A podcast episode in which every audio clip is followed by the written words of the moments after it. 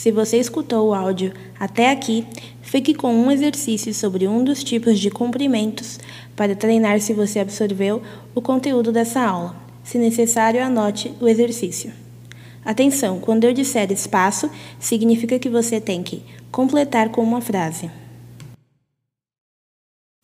Complete o diálogo. Pessoa A. I have to go now. Espaço. Pessoa B. That's okay. Espaço. As frases que completam os dois espaços na ordem são: Opção A: Good night, see you tomorrow. Opção B: Hi, what's new? Opção C: Good evening, see you tomorrow. Opção D: See you tomorrow, what's new? Se você respondeu opção A, você acertou. As respostas corretas são good night e see you tomorrow.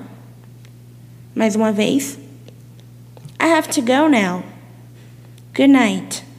That's okay. See you tomorrow. Essa foi a primeira aula em inglês áudio online. Até a próxima.